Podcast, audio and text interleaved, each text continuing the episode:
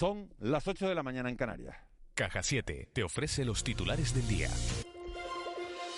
Viceconsejero de presidencia del Gobierno de Canarias, Antonio Olivera, ha calificado de previsible la victoria del Partido Popular en Madrid. Respecto al fin del estado de alarma el próximo 9 de mayo, Olivera ha manifestado en De la Noche al Día que a pesar de quedarse sin instrumentos como el toque de queda, restricción de grupos y el cierre perimetral, existen otros que pueden ayudar en el control de la pandemia, entre ellos el avance de la vacunación en la población. No obstante, el Gobierno de Canarias ha solicitado poder mantener el control de pruebas a los pasajeros en puertos y aeropuertos que recoge hoy el Boletín Oficial del Estado. El tema de, los test, ¿no? de las PCR, bueno, las pruebas de infección activa, eh, y, por lo tanto abrió un marco adecuado para poder desempeñar o desarrollar desde Canarias esa labor de control ¿no? en frontera. Por lo tanto, tenemos, mm, digamos, una respuesta a, a esas inquietudes que habíamos mostrado al gobierno de España y entonces se habilita a través de ese Real Decreto Ley publicado en el Boletín Oficial del Estado de hoy eh, un mecanismo para controlar ¿no? en frontera. Tenerife baja a nivel 2 de alerta sanitaria, el resto de las islas se mantienen en el mismo nivel. El próximo 11 de mayo se volverán a revisar los indicadores. No obstante, Gran Canaria y Tenerife continúan siendo las islas que más presión asistencial están soportando. José Juan Alemán, director de General de Salud Pública, además de hacer estas declaraciones en De la Noche al Día, también se ha referido a los casos que se investigan en Las Palmas de Gran Canaria, tripulantes de un barco donde ya falleció otra persona por COVID. Esperan el resultado para saber si se trata de la cepa En cualquier caso, hay que decir que aún no podemos hablar de que esté presente la cepa india, puesto que estamos pendientes de los resultados de la eh, de la tipo, ¿no? Pensemos también que puede ser mm, perfectamente también una cepa británica que está ampliamente también extendida en, la India. ¿no? Y ya se trabaja en un nuevo centro hospitalario materno-infantil que se ubicaría anexo al Hospital Universitario de Canarias, según ha confirmado su gerente Mercedes Cueto. Albergaría salud mental, pediatría y todas sus especialidades y el área de mujer, incluidos paritorios. Sería un hospital específico para estas áreas. Se realizaría en dos años y en dos fases ya un informe de, viabilidad sobre la construcción y estamos ahora trabajando en el plan funcional que será el que defina pues qué superficies lleva cada uno de, las áreas que albergará este hospital y las circulaciones. Y en principio, desde que esté terminado el plan de viabilidad y del plan funcional, se hará el concurso para la adjudicación de las obras y licitación y se prevé que el plazo de ejecución pues esté en 23 meses para la construcción y un mes para todo el tema de instalaciones.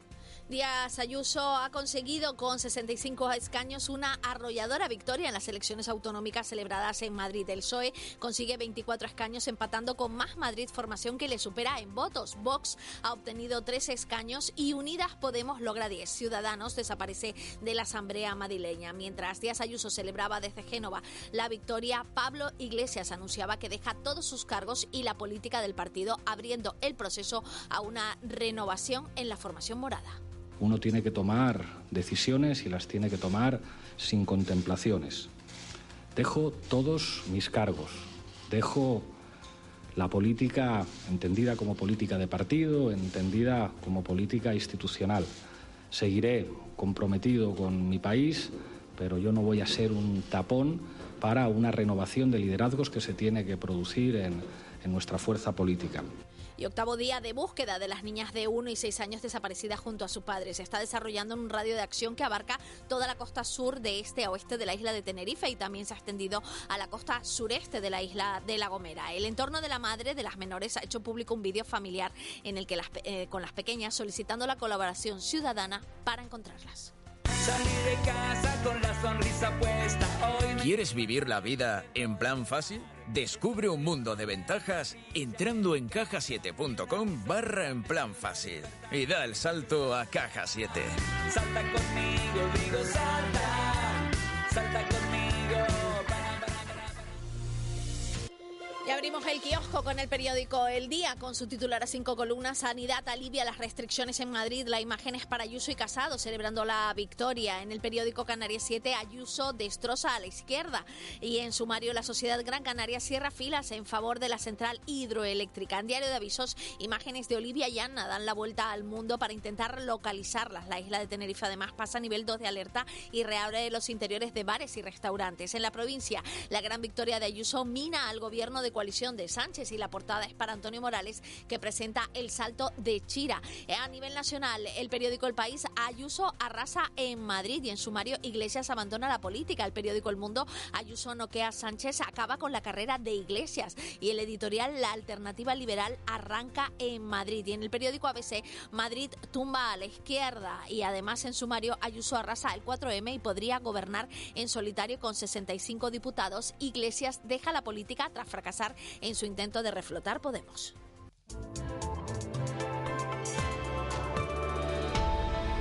Ocho y 5, Vicky Palma, jefa de meteorología de Radio Televisión Canaria. Buenos días de nuevo. Buenos días, Miguel Ángel. Yo veo el cielo cubierto. Nubes, nubes y claro, pero más nubes que claros, ¿eh? Sí, dependiendo de la zona donde nos encontremos. En la que yo estoy hay más nubes. Sí, predominan las nubes en el área metropolitana de la isla de Tenerife, también en las Palmas de Gran Canaria.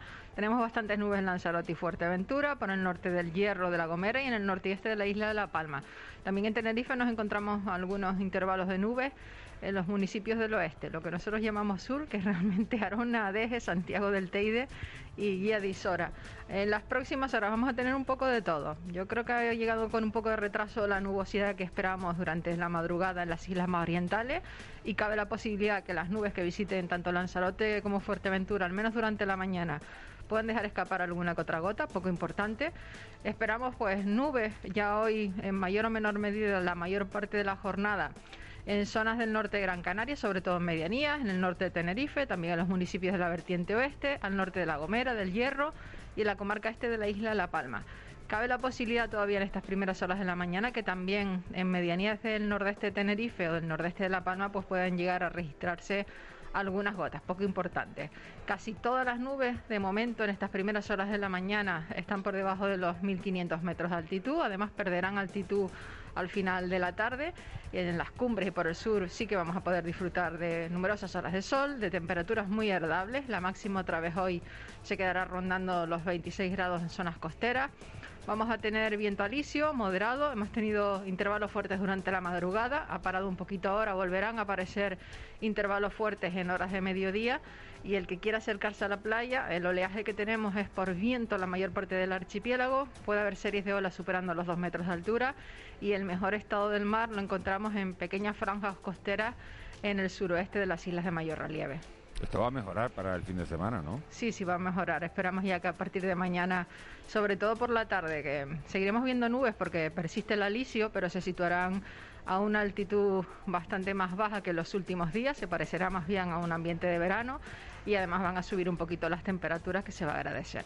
Bueno, pues eso siempre se agradece. Gracias, Vicky. Adiós, buenos Buen días. día. 8 De la noche al día, Canarias Radio. En Cristalam tenemos la solución definitiva para el exceso de calor en edificaciones. Nuestras láminas de control solar 3M para cristal con una reducción térmica de más de un 80% y libres de mantenimiento son eficiencia energética en estado puro, sin obras, sin cambiar los vidrios, en exclusiva en Canarias, solo en Cristalam. Visítanos en cristalam.com. Estrategia con Urban Azul 2018-2022. Programa de prevención de absentismo escolar y violencia social en los institutos de enseñanza secundaria Blas Cabrera Felipe y Playa Honda. Financiación 85% FEDER. Ejecuta Cabildo de Lanzarote a través del área de bienestar social en convenio de colaboración con la Consejería de Educación del Gobierno de Canarias. Ha sido un buen día, así que pides una pizza, metes la caja en el contenedor azul y su cartón se transforma en algo nuevo, como una caja de galletas de alguien que ha tenido un buen día, y recicla la caja y su cartón se transforma en algo nuevo, como una caja de galletas. Cuando reciclas, formas parte de un mundo que no deja de girar. Recicla más, mejor, siempre. Gobierno de Canarias y Ecoembes. ¿Habías oído antes algo más crujiente? Seguro que no, porque el pollo crujiente por fuera y jugoso por dentro está en McDonald's. Y ahora puedes probar la nueva American Style Chicken Creamy Parmesan con tomate fresco y cremosa salsa de queso parmesano. Sí, pollo crujiente y jugoso en McDonald's.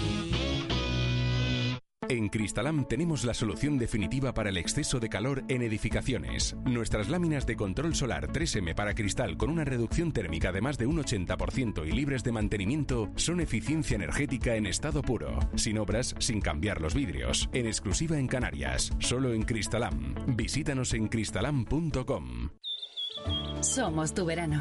Disfruta como nunca de unas vacaciones diferentes por naturaleza en Hotel Jardín Tesina. Compartir en familia, ponerte en forma, días de relax, bienestar y diversión en un entorno seguro y sostenible. Más información en jardín-tesina.com o agencias de viajes. De la noche al día, Canarias Radio. 8 y 10 minutos de la mañana nos vamos a meter enseguida en tiempo de desayuno. Estamos esperando que llegue a nuestros estudios la consejera de Derechos Sociales, Igualdad, Diversidad y Juventud del Gobierno de Canarias, Noemí Santana, que es nuestra invitada hoy. Vamos a a esperar que llegue en unos, en unos minutos. Sí aprovecho para decirles que acabamos de conocer los datos del paro.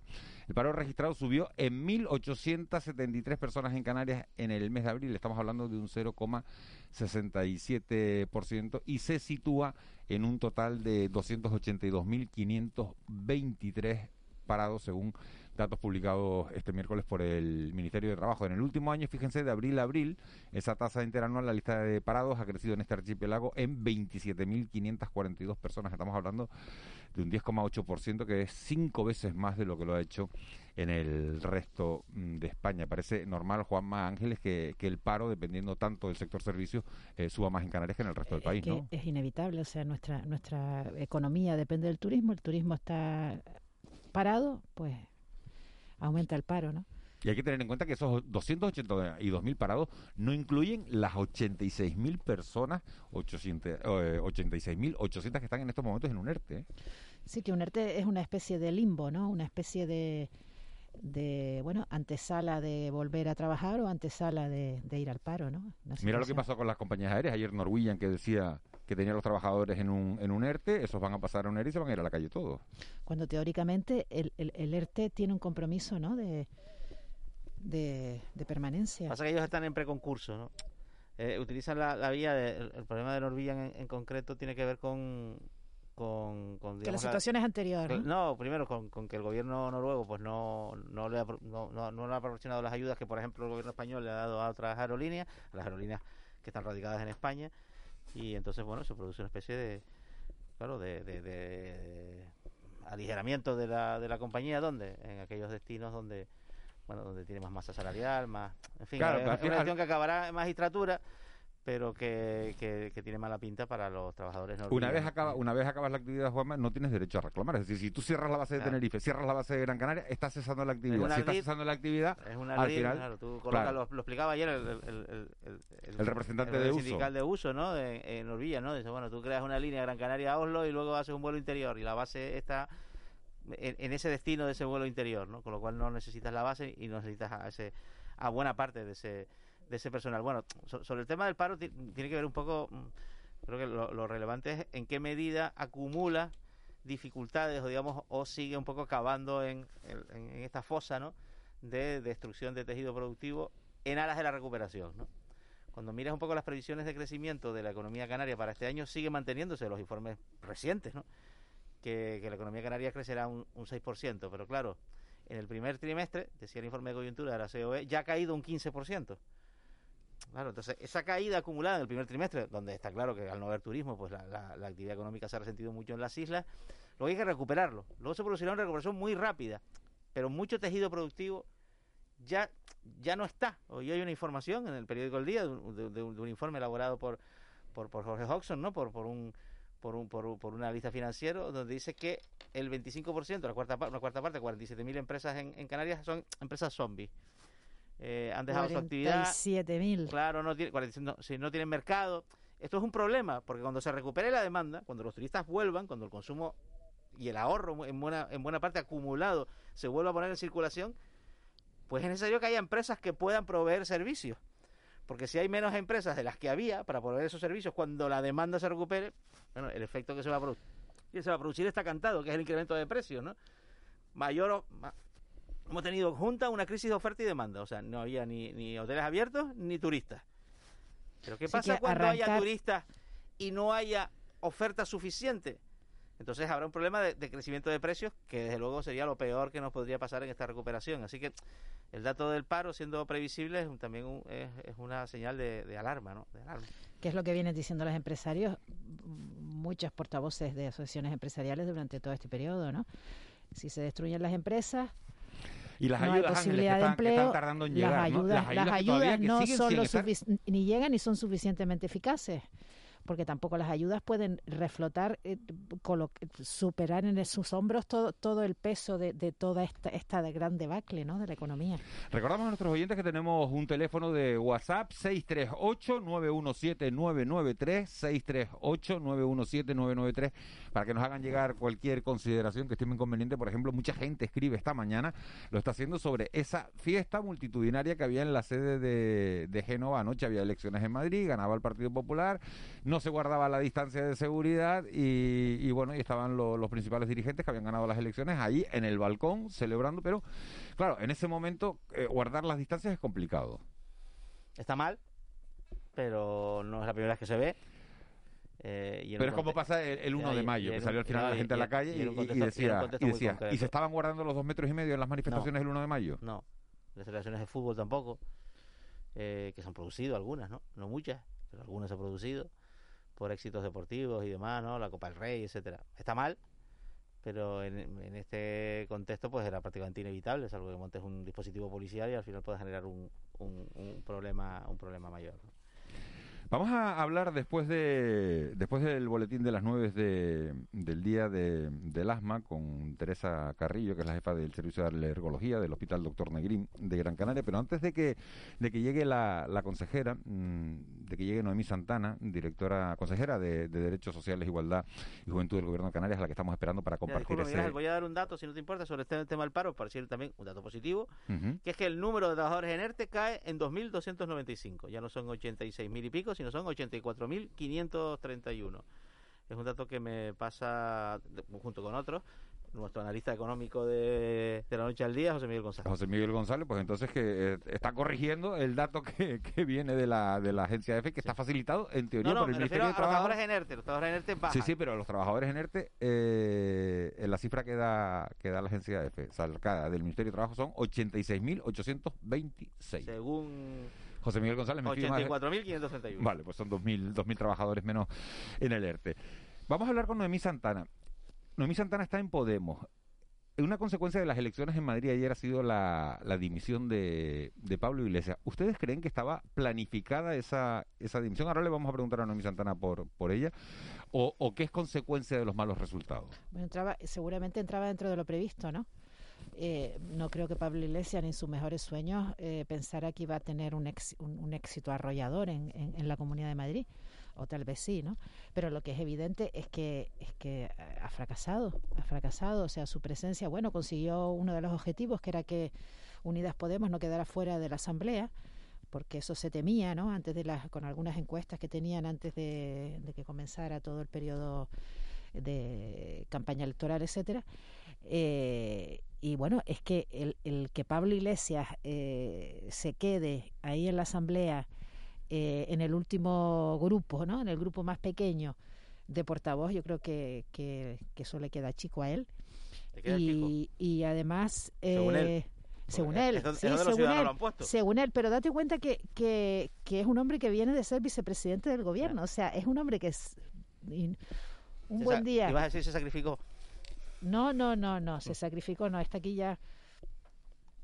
No se sacrificó. Eh, bueno, eh, realmente eso, es- eh, eso fue lo que él dijo, ¿no? sí, sí, sí, dijo, realmente él iba a, a salvar, ¿no? Iba, renunciaba a un puesto pues de máxima relevancia por ir a eh, salvar eh, las posibilidades, ¿no? De, de la formación. Ya. Bueno, el resultado está por debajo de sus expectativas, por lo menos eso sí, ha salvado la presencia de, de Unidas Podemos y creo que en un diagnóstico acertado, en mi opinión, eh, Pablo Iglesias se da cuenta que en estos momentos para esa izquierda, a la izquierda del PSOE, es más un estorbo que, que, un activo.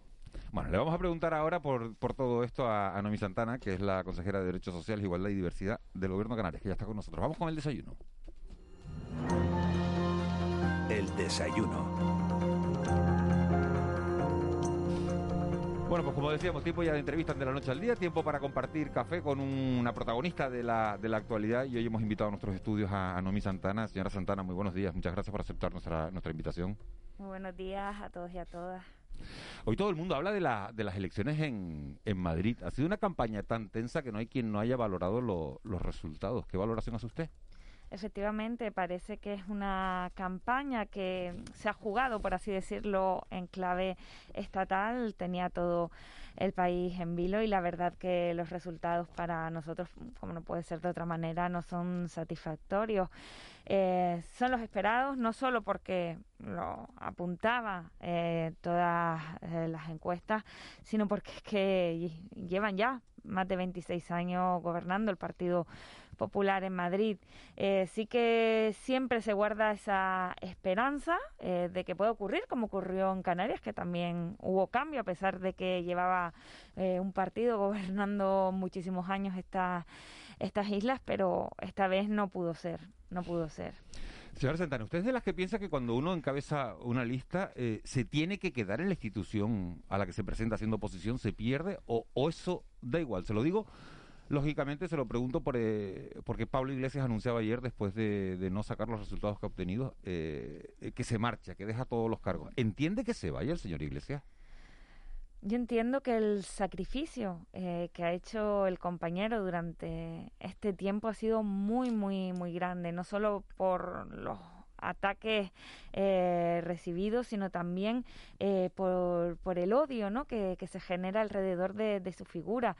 Eh, y, ese grado de desgaste personal yo creo que lo ha puesto en una, en una balanza y ha dicho, pues si realmente mm, no estoy sumando como yo creo que debería sumar, porque sí que ha sumado, Podemos, Unidas Podemos ha subido eh, sus diputados en la Asamblea de Madrid, pero a pesar de ello no cumple con las expectativas que nosotras mismas nos hemos marcado, pues él ha dicho que, prefiere dar un paso a un lado. A mí me da muchísima pena, se cierra una etapa eh, dentro de, de esta organización política y no tengo más que palabras de agradecimiento a Pablo, es que sin él mm, todo lo que ha conquistado Podemos no hubiera sido posible y, eh, eh, habrá quien le guste más o a quien le guste menos, pero Pablo Iglesias ha cambiado la historia de este país. ¿Y usted cree que esto estaba planificado o que es producto de los resultados de anoche? Yo creo que lleva mucho tiempo meditándolo. De hecho, ha, hecho declaraciones en este, en este sentido. Él eh, mm, tenía una, mm, una, vida antes de la política con la que estaba satisfecho, dando clases en, en la universidad, eh, pudiendo también eh, dedicarse a los medios de, de comunicación alternativos a los que siempre se había dedicado. Y, bueno, creo que todo eso ha pesado al momento de, valorar. Eh, creo que, que, nos perdemos un gran político, un político honesto, un político que es que por mucho eh, que, que se vea siempre los aspectos eh, negativos, creo que la historia eh, o, en el futuro se verá desde otras perspectivas. Eh, creo que como muchos, igual que Julio Anguita, cuando se retiró de la política fue cuando más valorado fue. Creo que algo similar va a pasar con Pablo. Uno de los temas, fíjese, señora Santana, que provocó más rechazo en la campaña de Madrid fue el tema de los menores extranjeros no acompañados. En una, desde mi punto de vista y de todo el mundo, menos de la justicia, muy desafortunada pancarta en la que se comparaba el coste de, de, estos menores para las arcas públicas y que cifraba Vox en 4.200 euros o 4.300, no recuerdo bien, frente a los 600 y pico que cobraba una, una abuela pensionista. No le pregunto por esa pancarta, que fue condenada por todos, como digo, menos por la justicia, pero sí por los menores no acompañados. ¿Cuántos hay en Canarias en estos momentos y cómo se las está ingeniando el gobierno de Canarias para darle cobertura a todos? ¿Qué futuro les espera a estos niños? En Canarias ahora mismo tenemos en torno a unos 2.700 niños y niñas y adolescentes extranjeros no, no acompañados. La verdad eh, que lo primero que hicimos fue una reacción de atender a las necesidades más básicas de los chicos y chicas, porque nadie se, esperaba esto hace, hace un año y tuvimos que atender a eso mismo, a la emergencia humanitaria, abriendo eh, pues 20 recursos eh, de emergencia, aparte de los recursos estables que ya teníamos para atender a los chicos y chicas y que los atendemos en colaboración con los cabildos insulares, la comunidad autónoma tuvo que asumir eh, 20 centros que eh, son de gestión directa de, la comunidad autónoma. Eh, de manera colaborativa, eso sí, con entidades del tercer sector a, a las que tenemos que dar las gracias porque han hecho un trabajo fundamental para poder atender eh, a, esta, esta situación. Y bueno, todo el mundo ha valorado de manera muy positiva cómo se han atendido a los niños, tanto eh, pues la, Agencia eh, Europea eh, de Derechos Fundamentales y Humanos, el diputado del Común, el defensor del pueblo, Save the Children, ACNUR, eh, todo el mundo eh, ha valorado el trabajo y el esfuerzo de la comunidad autónoma para atender a los niños y niñas, que es nuestra eh, competencia. Aún así, pues creo que debemos seguir reclamando que Canarias no puede hacer frente en solitario a, a esta situación, que no pueden ser las comunidades receptoras las que tengan que acoger toda la carga y toda la presión migratoria. Debe haber una corresponsabilidad por parte del Estado, por parte del resto de comunidades autónomas y, por supuesto, fundamentalmente por parte de la Unión Europea. Esta es la, la, segunda vez, señora Santana, que visita usted nuestros estudios en este, en este programa. La primera vez fue hace siete meses. Le pregunto, ¿estamos mejor o peor que, que por aquel entonces? Porque el lema de, del gobierno en todo este tiempo ha sido que en esta crisis no va a quedar nadie atrás. Y la verdad es que viendo cómo crecen cada día eh, las colas del hambre, eh, cuesta creerlo. Sí, pero es que no nos podemos olvidar que tenemos una crisis sanitaria latente eh, que ha producido la, la COVID-19. Eh, la mejor forma de hacer frente a esta crisis sanitaria es la vacunación. Eh, Canarias está siendo una de las comunidades autónomas líder en, vacunación. Cada día eh, se incrementa el número de personas vacunadas y creo que nos queda muy poquito para poder superar esta pesadilla en la que nos hemos visto sumergida en ya hace más eh, de un año. Sin embargo, hemos hecho todo lo posible para eh, amortiguar el golpe tan duro en nuestra economía y eh, en nuestra sociedad en general, sobre todo en el ámbito eh, social, generando un un escudo de protección social tanto por parte eh, del gobierno del estado como por parte eh, del gobierno autonómico. Antes eh, cuando había crisis es verdad que eran de distinta índole eh, teníamos recetas muy diferentes a las aplicadas ahora mismo. Nunca se ha protegido tanto a los trabajadores y trabajadoras como se ha hecho con los ERTE no solo los ERTE sino también en la comunidad autónoma complementando esos ERTE a las personas que que menos cobran, sino a través de generación de instrumentos como puede ser el, ingreso mínimo vital, eh, el ingreso canario de emergencia, la paga complementaria que se le ha dado a las pensiones no contributivas y a la prestación canaria de inserción, el reparto, eh, por ejemplo, de, mascarillas que, se ha hecho en la población para poder eh, cubrir ese tipo de gastos que, al final son necesarios y una persona lo va a tener que atender sí o sí. Se, ha, se han convertido eh, en un recurso básico y, y, no solo eso, sino eh, toda eh, el acompañamiento que se le ha hecho a las entidades del tercer sector, eh, a las grandes, a Cáritas, eh, Cruz Roja, Banco de Alimentos, pero también a, a las más eh, pequeñitas para que puedan seguir con su labor.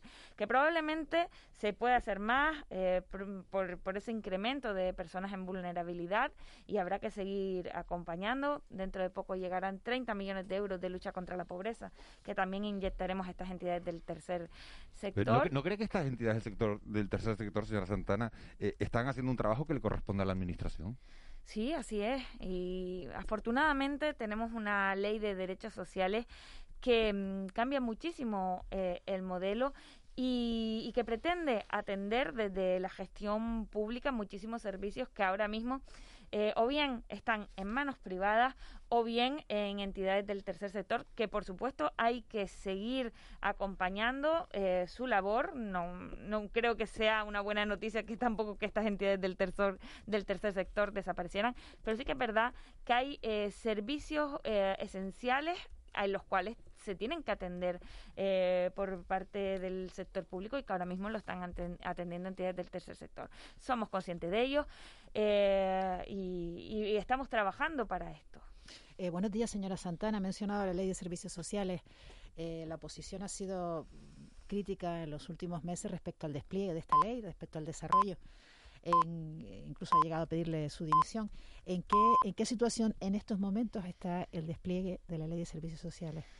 Sí, yo, yo la verdad que no entiendo eh, algunas veces eh, pues ese posicionamiento de, la oposición porque eh, parece que o bien eh, no entienden eh, cuáles son los procesos parlamentarios o bien no lo quieren entender y, simplemente lo utilizan como arma arrojadiza. Pero la realidad, mm, si nos comparamos con el anterior gobierno, es que este, eh, el anterior ejecutivo dijo que la ley de servicios sociales iba a ser la primera ley que aprobaría y nada más lejos de la realidad. Fue una de las últimas leyes que, salió del horno del gobierno de Canarias, prácticamente un par de meses antes de las elecciones y nosotras cuando llegamos nos encontramos con una ley aprobada, pero sin nada desarrollado y nada implementado.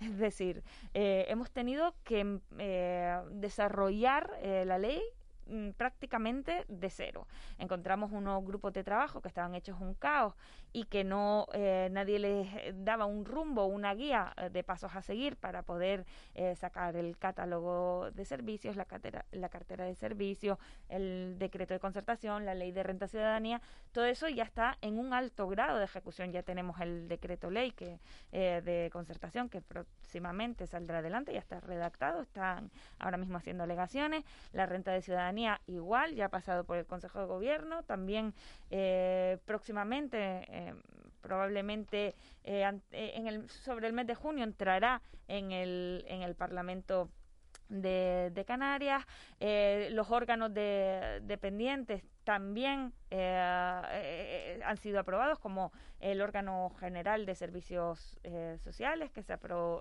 que se aprobó su nueva composición pues hace escasas semanas. Es decir se ha ido avanzando a pasos agigantados y eso pandemia mediante que tuvimos que parar varios meses, aproximadamente cinco meses se tuvo que parar toda la negociación, porque esto no es que lo haga la consejería sola y unilateralmente, se hace con las entidades del tercer sector, se hace con los colegios profesionales, se hace con los sindicatos, se hace con la patronal, se hace con la FECAN y la FECAI, es decir, con los ayuntamientos y cabildos.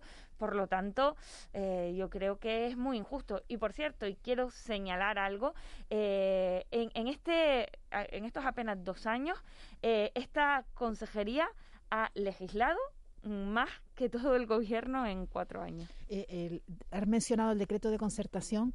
Eh, ¿Qué va a significar la concertación y, cuándo estará esto en funcionamiento real, en, la práctica? ¿no? ¿Qué va a significar esto para el, tercer sector?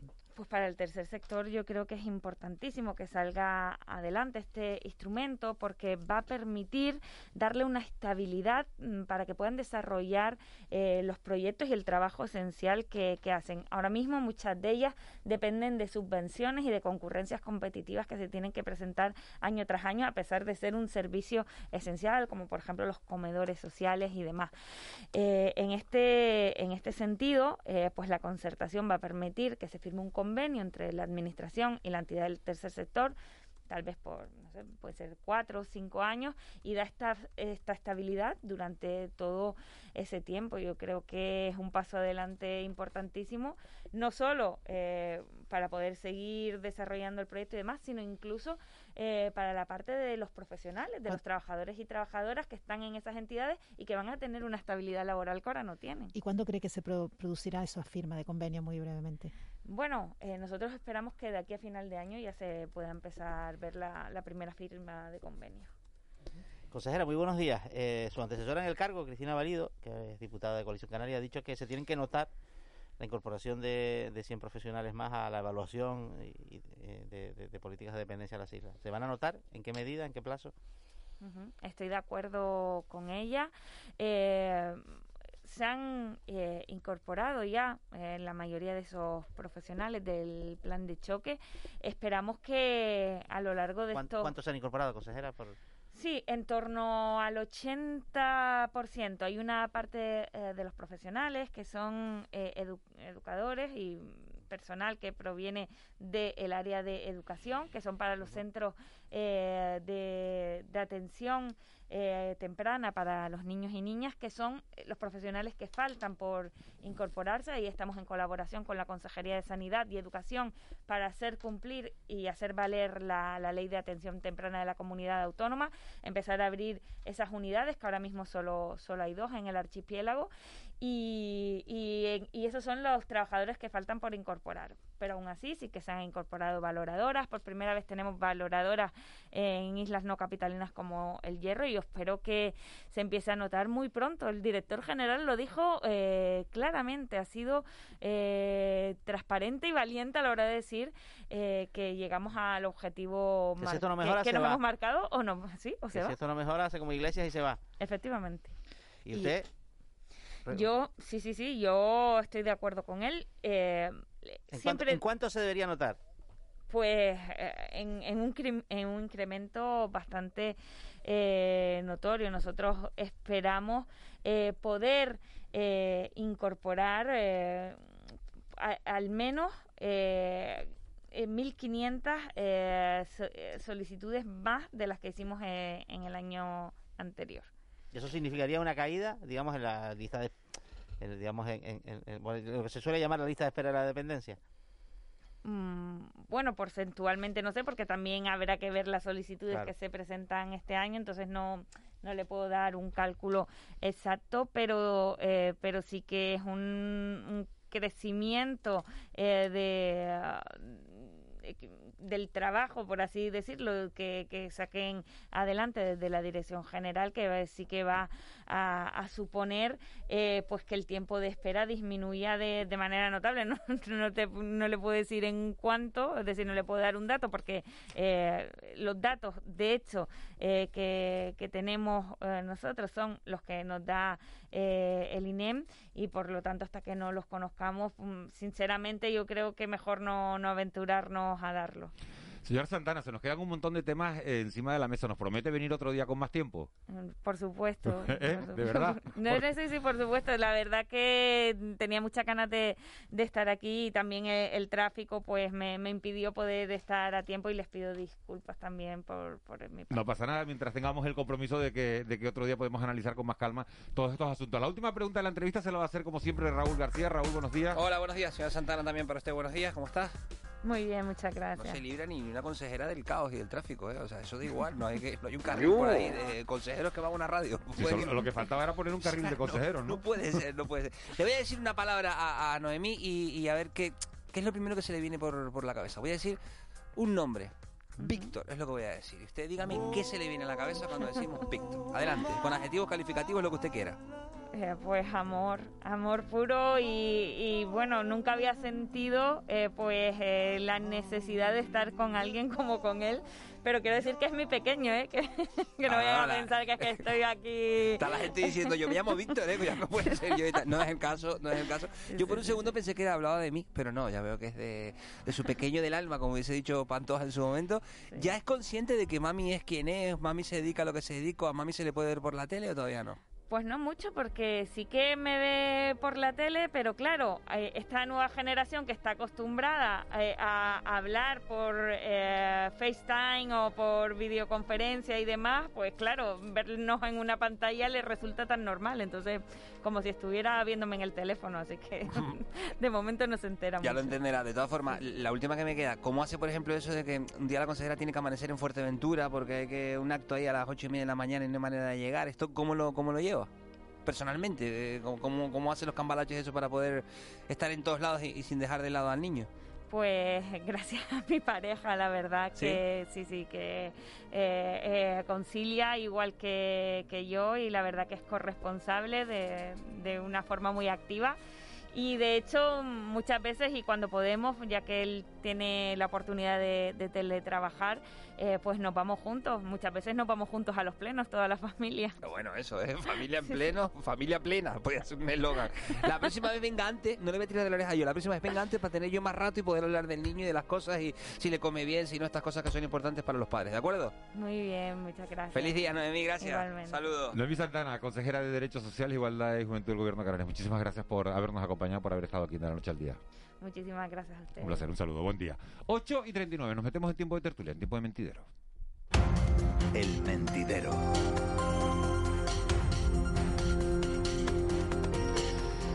Ocho y 39, la mañana va así de rápido en esta radio, de la noche al día. Siguen con nosotros Juanma Betencur y Ángeles Arencibia se incorporan a este tiempo de tertulia Antonio Salazar. Don Antonio, buenos días. Muy buenos días a todos. Y don José Reino, oh, vaya, vaya voz de hombre que ha tenido Antonio Salazar esta mañana, ¿no? Siempre la tiene, ¿no? El No, no digo que no, A- a- pero... a quién habré engañado, sí, Pero... José Reina, a ver cómo suenas hoy. Muy buenos días, ¿qué tal? También voz de hombre, ¿eh? Voz, voz- voz potente, ¿eh? Mi madre, ¿qué? A ver, análisis. Madrid, titulares, José Reina. Bueno, es que es una de las elecciones con más titulares que recuerdo. Eh, fracaso histórico de la izquierda, nace un fenómeno espectacular llamado Ayuso y Pablo Iglesias es historia.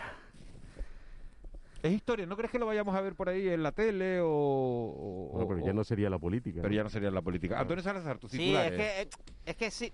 Ey, es un sí, pero no, fíjate. Espera, espera, vamos. ya lo dijo Iglesias ayer. Dejo la política, pero de otra manera. Pero voy a Sí, estar en sus claro. vidas. Voy a estar en sus vidas. Bueno, no, no- no lo digo hay- así. hay una tus titulares, a ver, tus titulares, Antonio. Hay- una diferencia fundamental muy rápido con los titulares, que es que eh, cuando salga por la tele uno siempre tiene la libertad de elegir con el mando a distancia si desea o no eh, seguirle. Bueno, y con la urna también. No, con la, con la urna no, porque yo no le he votado nunca, no voto a ninguno, por cierto. No- no tengo la costumbre de ir a votar. Eh, pero sin embargo, sus políticas son imperativas. Quiero decirte que no me puedo excluir de las políticas de Pablo Iglesias. Por Si- tanto, si no gobiernan, tam- también te excluye. o sea que eh, sí, sí, pero que ha estado gobernando, que el caso concreto de Pablo Iglesias. En los últimos años ha sido forma parte de un gobierno al que yo no voté. eh, quiero decir, mm, no- Está no- claro que cuando Juanma no quiere llevar la contraria, no lleva la contraria. Antonio, si no, votas, si no votas, con todos te pasa lo mismo, ¿no? Sí, sí, sí, sí, exacto. Sí, sea, sí, ti pero te- no, no, no, yo, yo igual, ¿no? yo no tengo ningún encandilamiento por ninguno. Quiero decirte que es que yo soy un militante eh, a- eh, bastante activo de la abstención y, y no voto a ninguno, pero me, me como sus políticas y soy consciente de ello. ¿eh? A mí lo que me habilita para hablar es que pago impuestos. Yo, Entonces, le, le quiero preguntar a, a Antonio Salazar y a José Reina si ellos piensan que la marcha de Pablo Iglesias tiene que ver con los malos resultados de ayer, porque tampoco son tan malos, porque Podemos sube tres diputados en, el, en la Asamblea de Madrid, o si esto estaba planificado. Yo no lo sé, creo que hay una cuestión eh, básica, ¿no? Que es que eh, él consigue eh, superar el 5% previo a las elecciones, no era una cosa que estaba clara, es decir, superar el corte, pero es verdad que al tiempo moviliza al electorado que tenía alguna duda. Eh, él, él genera ese tipo de, de doble... Los resultados para él son pésimos teniendo en cuenta que hasta el otro día era el vicepresidente del gobierno de España. Es decir, no se presentaba No, pero- cualquier pero- candidato. Pero, José, lo que dice Antonio es moviliza más al electorado de Ayuso Claro. que el de Podemos. Eso es. eso. Y después hay otro, hay otro moviliza al de- elemento. al de Podemos también en la medida O sea que, que- es verdad sí, pero un que poquito. mejoró su O sea resultado. Sí, que votan, está claro, está votan claro. en contra, ¿no? político, Que es lo que eh, eh, se comentaba eh, anoche, ¿no? En varias tertulias, ¿no? El, El el del hecho Madrid de, que no de quiere- la polarización, Exacto. la polarización y el voto en contra, que también lo comentaba ayer Juan Manuel Betancourt, lo de votar en contra, ¿no? Eh, yo quería comentar también un, un- un añadido a esto que estamos hablando, que es la marcha de, de Pablo Iglesias, sí eh, abrirá eh, una reunificación con, con Errejón. Sin duda. Entonces, eh, y bueno, mm, gracias. Era, De nada. era, era una, era una era una duda que yo tenía, que que ya me resuelto. Ya me callo, ya no digo nada más. Nada, nada. Ya yo- está claro eh, que a habrá ver. Hombre, hay un reunificación espacio de encuentro Es entre que- Yolanda Díaz y Íñigo Rejón. Pues parece que sí, que es pos- posible, ¿eh? Por la y- persona, pero es que la personalidad, la marcha de la personalidad, o sea, el Pablo Iglesias no es un político al uso, es un, es un- tiene una personalidad realmente eh, muy importante, ¿no? Su, su, su forma de ser y lo que lo que ocupa, ¿no? Lo que su presencia, lo que ocupa. Ayer, ayer en las valoraciones de, Pero- de pero- los pero, partidos... y para ese propósito que dice Ángeles, Iglesias sí es claramente un estorbo. Para ese. Para ese, para la, conflu- la, Vale. la confluencia de las mareas, la izquierda... En el análisis de, de los resultados electorales, fíjense, eh, Pablo Casado, lógicamente, decía que esto sí tiene una extrapolación a lo que pasaría en unas elecciones generales, que esto es el, el principio de la llegada del Partido Popular a Moncloa de nuevo. No Y el. PSOE, y el PSOE hacía... ¿Que es verdad o que no es verdad? No, no es verdad, no es verdad. Claro, y después el PSOE... Y después el PSOE hacía la lectura completamente distinta. Es más, es que el PSOE ni siquiera celebró los resultados en Ferraz, sino que se fue a un hotel a 500 metros de, de, de Ferraz. Decía que estos son unas elecciones locales en Madrid y que se quedan en Madrid. Yo eh, eh, eh, creo que Les pregunto no, a ustedes, no- estoy de acuerdo con el análisis que se hace desde el Partido Popular, pero añado, en el caso este que estás comentando del Partido Socialista, lo miserable que puede llegar a ser la política. Embarcan a un señor como Gabilondo que ya estaba de salida, que estaba buscando su eh, futuro como defensor del pueblo, eh, que estaba eso hasta pactado con el propio Partido Popular. Le hacen una campaña a la contra, es decir, no le dejaron margen ninguno para e incluso cada cosa que se sabía le perjudicaba en su campaña electoral. Y el día de la celebración lo, dejan, tirado. Lo dejan O sea, tirado. En la última de- semana lo dejan Sí, tirado. sí, bueno, bueno, a, a mí O sea, la a- campaña ayer empieza, Sánchez es el candidato prácticamente porque Exacto, moviliza más, no sé qué, exacto. y a mitad de campaña dicen esto va a ir mal, oye, Gabilondo, a- y a- sí, pero encima sin margen para poder presentar ninguna idea propia. Es decir, en la campaña le se hacen va las listas, le hacen el Ah, programa. todo, todo. A hacen- mí eh, anoche eh, se- sentí eh, cierta lástima por Gabilondo. De decir, ternura, ¿no? Sí, sí. Ah, eh, lo que queda- primero porque no se lo merece. ¿eh? Lo, lo que quedó claro es que Madrid se confirma como ese bastión de la derecha y ahora en, esta clave de libertad o socialismo que acuñó la campaña de Ayuso y que por cierto en el discurso de anoche utilizó la palabra libertad, pues yo creo que, que- en más de, de 50 ocasiones. Bueno, pues Madrid resiste a, a lo que ellos consideran el sanchismo. Sí es verdad que no considero que esto se extienda de manera mayoritaria por el territorio nacional, porque evidentemente cada territorio es un mundo. Por ejemplo, en Canarias, Australia no es Ayuso, o sea, eh, para, para aunque Ni por, Canarias es a- Australia. ¿no? aunque por mucho que Australia se esté empeñando en, De hecho, en- está en las antípodas. de, de hecho, Exactamente. de hecho están las antípodas y además el mensaje, el mensaje que, que hemos visto en la, en la campaña de Madrid por parte del Partido Popular no es aplicable a, otra- a otras comunidades. Por lo tanto, Madrid sí es un bastión del Partido Popular, oxígeno para Pablo Casado, que fue el que apostó, no lo olvidemos, por Ayuso, pero sinceramente, de ahí a hacer un balance nacional... José, José, eh, ¿Qué importancia tiene? Déjame una, una cosita, Juanma. ¿Qué, qué importancia tiene en esta victoria de Ayuso y en el altísimo índice de, de participación, que es histórico, el mayor en toda la historia de la comunidad? eh, la situación de la pandemia, o sea, eh, el- la, la forma en que Madrid ha gestionado o ha dicho, porque hay una cosa, hay una distancia entre lo que se dice y lo que realmente se hace, la forma en que eh, Ayuso ha dicho cómo ella ha afrontado, ¿no? Todo ese tema de del vivir a la madrileña y la libertad, lo que vacilamos nosotros así con las cañas y tal. Eh, cómo eh, ha afrontado eso y la situación de los ciudadanos, la situación de, de hartazgo, de, de- de fatiga pandémica, Fíjate. eh, cómo ha influido todo eso, pues el, tanto en la participación como en el hecho que la gente que ha ido a votar y de votar por Ayuso, ¿no? En Fíjate- una gran mayoría. Fíjate una cosa, que, que al final lo que se, parece que se impone un poco eh, en, en la política de hoy, seguramente siempre, ¿no? Pero en lo- en los ejemplos que tenemos más a mano, ¿no? Recientes en España, ¿no? Es el estilo de determinados candidatos, ¿no? Porque lo mismo, dices tú, el, el estilo Ayuso es un estilo exitoso, eso es evidente, ¿no? Luego su gestión, su, su, su, su hoja de servicio como presidenta, pues es mediocre. Es- pero ya no solo por la gestión de la pandemia, porque no ha sacado una ley, no ha sacado un presupuesto, tampoco es que haya un hito de gestión que tú digas, Ayuso hizo esto. Ni una ayuda. Pero, pero su estilo, su estilo es exitoso, pero es que también se dijo del llamado efecto Illa, ¿no? Pues bueno, el ministro de la pandemia, que, que bueno, que, que tampoco se puede Van decir a que su- formar el gobierno antes en Madrid que en Cataluña. Claro, que, sí, por supuesto. que la gestión, que Y la- fueron las elecciones pero, hace cuatro pero meses. Illa, Sí. Illa fue un candidato exitoso, sin duda fue un candidato exitoso en Cataluña, ganó las elecciones y, y, y, y su fuerza política pues dobló la representación que tenía, ¿no? El Partido Socialista, ¿no? Y tú dices, bueno, es que Illa era un gran candidato porque gestionó muy bien la pandemia.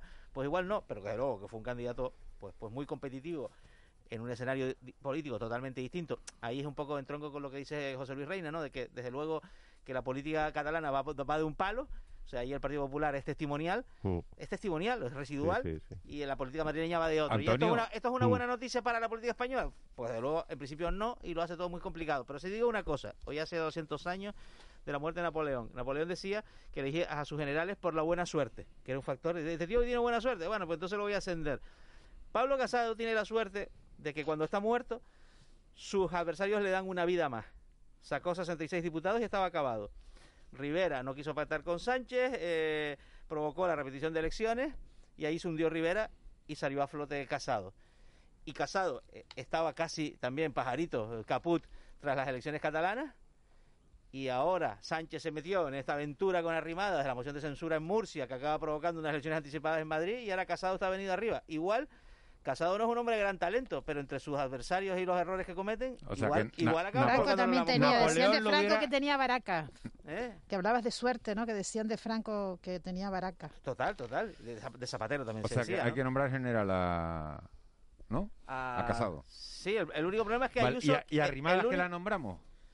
Pues Inés Arri- pues Inés porque- Arrimadas- porque ahora decía- problema- decía ahora que alguien se que habla Casado- tanto de las por el foro. zombi, A ahora mí, vamos a a tener mí me ha a un dado partido pena. zombie. A mí me ha dado pena ver. Bueno, si, pena. tú- si decía que te daba pena Antonio Salazar a Gabilondo, Sí. a mí me ha dado pena ver a Edmundo Val solo, Solo, solo. anoche con La- Begoña Villasí y Arrimadas no estaba allí, no aparecía aquel hombre dando la cara diciendo que, que Ciudadanos no están muertos. Claro, ahora Begoña Villasí es vicealcaldesa de Madrid, tiene un número de concejales, creo que, que importante, pero es un, pero Ciudadanos es casi un, y tiene 10 diputados Ciudadanos, pero bueno, y, y tiene se tiene que ir, la pregunta es, se tiene que ir Inés Arrimadas, tiene que dejar la o Secretaría tiene que General. desaparecer Ciudadanos.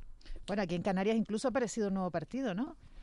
A, a Bueno, partir de bueno, en fin, eso- a partir de, Pero de un que- ex de Ciudadanos. Que Ciudadanos se convierte en una ¿Qué especie de partido, partido ¿Qué zombie. partido que no me he enterado? Pues Sí, no sé cómo una- se llama, por David Canarias. David, Morales, sí, sí. ¿Por Canarias se llama? Eh, eh, tiene un nombre así. David de- Morales, que es un, que, que es un Uy, qué mal de Ciudadanos estoy, en Gran qué, qué- Canaria. qué mal estoy que no me he ha, enterado de ha- creado una plataforma un poco con, con, con, con- bueno, con la ambición de ser un nuevo par- partido político de centro, otro más. Eh, la pregunta es, si la legislatura se alarga, estos 10 diputados de Ciudadanos, ¿qué van a hacer? ¿Qué, qué- qué- qué papel van a jugar?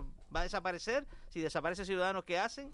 ¿Sus cargos públicos? Que No, son muchos en toda Y España. además parece evidente que si mañana hay elecciones en Canarias, Ciudadanos también se... de- vamos, Ciudadanos es inexistente ahora mismo en todo el territorio nacional. Ciudadanos es un partido que está se está desangrando por Pero todos gobierna, lados. Andalu- gobierna Andalucía, gobierna Castilla y León, Castilla y cuidado. León. Sí, hasta las próximas elecciones, sí, sí. Soy Bueno, Canarias a- se ahí- llama el nuevo partido. Sí, eh, eh, vale. Soy igual. Soy en Andalucía y en Castilla y León es posible que tengan algún margen para mm, acuñar algo de marca propia, pero honestamente lo peor que le puede pasar a un partido político es que todo el mundo crea que vas a desaparecer, porque es como una especie de profecía autocumplida, ¿no? Exacto. Entonces, bueno, eh, lo tendrán complicado.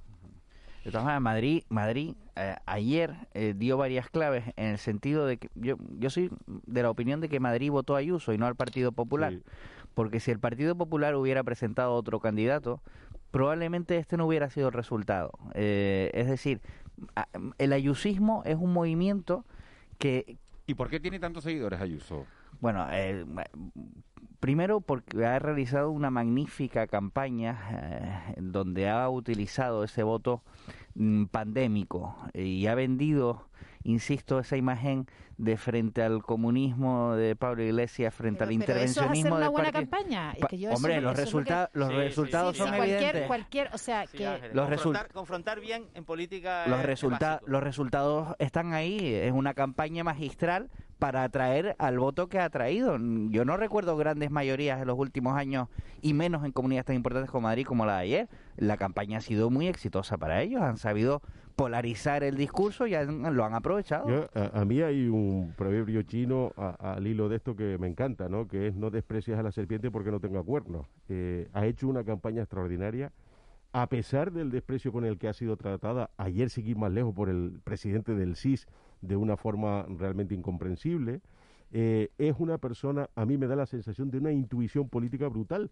Ella eh, me da la sensación que, que es capaz de alongarse al balcón de... Fíjate de- lo rápido, Antonio, con Sí. eso que estás diciendo que convocó las elecciones. Nada Muy más bien, ver la claro. moción de censura Sí, en sí, Murcia, nada más presentarse A la eso moción me de censura. refiero, a eso el aleteo, la rapidez que tuvo Me y, la, parece que y la tiene- elección para convocar las Eh, elecciones. Tienes razón en a, eso. a- ¿eh? a pesar de que están diciendo que si no tienen mayor o menor capacidad intelectual y demás, en lo que yo no quiero entrar. Igual no la tiene, pero tiene no, instinto. eh, Sí, exacto. Tiene un instinto y una intuición. Yo A mí me parece que es de las personas que se alonga allí al balcón de sol y es capaz a una Falta que le den manifestación un Nobel. que viene. eh, bueno, no, no- no exageremos porque son órdenes distintos. Se lo dieron a Obama por nada, ¿eh? A Obama le dieron el, el Nobel a los 20 días de estar gestionando, eh, de ser presidente. O sea, fue un Nobel preventivo. Por tanto, tampoco es que sea esa la mayor aspiración, creo, que debe Pero tener un fíjate, ser humano. pero fíjate que Obama, que, que desde luego están las antípodas de, de, de Díaz Ayuso, también era un político que confrontaba bien. Sí, claro, claro. Él a su vez con un mensaje de reconciliación frente a la división que generaba Bush, pero confrontaba bien. Es que la política es fricción, Mm. La política es un deporte de contacto y ese, esa, esa, esa dinámica Ayuso desde luego ha demostrado que la ha manejado muy bien. Ayuso ha borrado el mapa a Ciudadanos a nivel nacional probablemente. Ayuso ha borrado el mapa a Pablo Iglesias, que ya forma parte de su currículum y que seguro que aprovechará a lo largo de su carrera. Y Ayuso ha logrado que la derecha vuelva a arrasar en Madrid. Hombre, no sé si tiene más o menos capacidad, lo que lo que está claro es que tiene una capacidad de aglutinar votos tiene tremenda. pega- tiene Bueno, y ahora, ahora, ahora tiene Ayuso tiene que contexto- gobernar. Ahora Ayuso claro, tiene que gobernar. Vamos a ver. Vamos a ver cuál es, cuál es, no, pero cuál, pero cuál es la, la, la verdadera eh, bendición de un político. O sea, cuál es la verdadera eh, eh, cosa que nos hace que un político sea realmente eficaz o que sea un buen político. Yo creo que es la gestión. O sea, la gestión y la gestión de Isabel Ayuso en la Comunidad de Madrid en esta última etapa de pandemia, que es la que ella ha gobernado, pues no ha sido buena. Otra No cosa sido son la campaña ¿por y otra no? cosa y otra cosa. Hombre, No, yo- porque yo hay unas cifras, hay unas cifras, hay unas cifras de, de, de- de la Sí, gestión de la pandemia. Sí, también que te Madrid digo, la única comunidad autónoma final. que genera empleo, la comunidad que menos ha caído su PIB, es decir, Pero eh, vamos a ver, es que estamos hablando misma- de muertos, estamos hablando Sí, de enfermos, estamos de UCI. pero o sea va- que eso, eso no, ver, eso no, no, no lo Ángeles, considera. ¿quieres A mí me parece. quieres comparar la gestión de uno y otro? Quiero decir, es que eh, el problema es que no hemos hecho ese balance en este país. Antonio, en un contexto muy favorable, la ciudad con más funcionarios de acuerdo a su población de España, que tiene una, que No tiene voy a negar eso, yo no estoy defendiendo a Ayuso, sí, sí, digo no, solo claro, que cuando tiene- hace claro, tabula rasa sobre diciendo que es una mala gestión, derivados de su posición central. Ninguna duda. Ayuso- Es que para mí los que Ayuso 5.000 explota muertos y de las residencias es una mala gestión. Claro, Sí, que so- que sobre la que tenía O sea, en un contexto competencia muy el favorable, hoy en un contexto favo- muy favorable, desaparecido Pablo Ayuso lo ha hecho muy bien, lo ha hecho muy bien políticamente. Yo creo que la gestión, sinceramente, es que no ha sacado una sola ley. Sí, sí, sí, sí, pero si yo no, de- si yo no estoy, eh, estoy diciendo solo que no se puede hacer tabula rasa y decir que es que ha gestionado fatal, porque eso tampoco es cierto. Y de hecho, me da la sensación que ese análisis sobre la gestión de la pandemia, tanto del gobierno central como de las comunidades, no se ha hecho. Y si no se hace, si no se afronta esa comisión de investigación que se dijo en su momento que se haría una vez pasado todo este, para todos, esta claro. pesadilla, Mira, ella claro, tenía perdona una- Ángeles, Digo solo que si no se lo hace, se la van a empezar a hacer los ciudadanos. Y ayer es posible que haya sido la primera oportunidad que la gente vota la pandemia. Bueno, pues se hace el silencio después de... Vamos a ver qué, qué pasa Se hace, Madrid. se hace el silencio, pero yo creo que la política española va a seguir teniendo bastante ruido en los próximos meses y años. Oye, y Pandemia, fin del estado de alarma. Antes de, de irnos, ¿va a ser esto un disparate, un desmadre? ¿Por qué se sigue empeñando Pedro Sánchez en dar por finalizado el estado de alarma cuando todo el país quiere que se mantenga? Misterio. No, y la pregunta es, y también, ¿Por qué? La pregunta también sería, ¿por qué no se ha aclarado lo que va a pasar con claridad a los ciudadanos? Es que las comunidades gobernadas por el PSOE piden ¿qué que se ahora? mantenga Después- el estado de alarma. ahora, claro, las después de este comunidades gobernadas por los otros partidos Vale, piden que se mantenga el estado de alarma. La gran pregunta es, si También, después de este otra- resultado, si Sánchez propone prorrogar dos meses el estado de alarma, ¿el PP se lo vota a favor en el Congreso? Yo no sé lo que tiene que votar el PP o lo que tiene que dejar de votar el clave. PP. Yo solo sé es que, que todo el mundo pide que se prorrogue el estado de alarma y que lo único y que los y que, y que los gobiernos del PSOE se las están viendo y deseando para justificar la decisión de Pedro Sánchez y para no llevarle la contraria también. Las comunidades están un poco también desubicadas en este sentido porque recordemos que cuando eh, Pedro Sánchez anuncia que se levanta el estado de alarma, el gobierno de Canarias lo celebra como una grandísima noticia. Hace dos días Román Rodríguez pedía que se ampliara. Mm, ¿Esto por qué es? Bueno, esto es producto de, de que no tienen claro cuáles son sus competencias. en el- Antonio Olivera esta mañana ha dicho en estos micrófonos, José Reina, que, que sería preferible y sería deseable que se, que se prolongara el estado de alarma. Sí, pero que Ángel Víctor hace un mes dijo que, que se levantara era una de- magnífica noticia. Entonces, claro, es que era una noticia en aquel momento, por lo menos yo lo interpreté así, cuando, la- cuando el, el- el Pedro Sánchez dijo, no tengo previsto eh, alargar el sistema, o sea, pe- eh, prorrogar el, el estado de alarma, ¿no? Que el- el- nosotros hablamos aquí en este en este programa de que eh, estaban las elecciones de Madrid el día 4, el día 9 se suspendía el estado de alarma, si había ahí una especie de señuelo electoral, ¿no? que se hacía con esa intención. no. Eh, eh, evidentemente no, no, no, no. Si era esa intención, pues no era la única intención, porque se mantiene, ¿no? Entonces sí, la verdad es que es que eh, desconozco, ¿no? ¿Cuál Es la, la, intención, ¿no? Es verdad que Nadie lo cuando, cuando el anterior estado de alarma había comunidades que pedían libertad, ¿no? Y que ahora a lo mejor algunas de ellas pues están pidiendo que se mantenga el estado de alarma, ¿no? Es una cosa muy curiosa, ¿no? Que, que las comunidades de, que más a veces pues más asociadas un poco al centralismo pe- pedían libertad y, y la integridad de Cataluña que pide la independencia de Cataluña pero para esto de la pandemia el Estado que lo gestiona el O, Estado o el País Vasco, ¿eh? es una cosa Sí, sí, sí, también. un es chiste ¿no? Sí, sí. los periféricos son centralistas para lo que les interesa los centralistas son periféricos para lo que les interesa Antonio, Esto es muy ya, curioso Antonio, ¿ya has estrenado el nivel 2? No, todavía no. No has entrado al interior de ningún bar, No. ningún local, no te has pedido un donut, no te has pedido no, no, no. un café dentro. Nada, todavía no. José pero- Reina, ¿tú? No, pero lo haré el fin de semana. Lo harás el fin de semana. Voy a ir a comer porque además hay que apoyar a todo ese sector que está pasándolo muy mal. Y que lo hace también, además. Y comes dentro.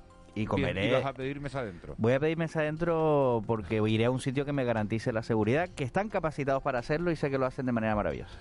José Reina, gracias. Gracias, amigo. Antonio Salazar. Abrazo. Un abrazo grande. Juan. Betancourt. hasta mañana un abrazo Nada. Ángeles Arencibi, hasta mañana. Hasta mañana. Beso grande. Le dejamos con las noticias de las 9 con Laura Afonso. Nosotros regresamos justo después.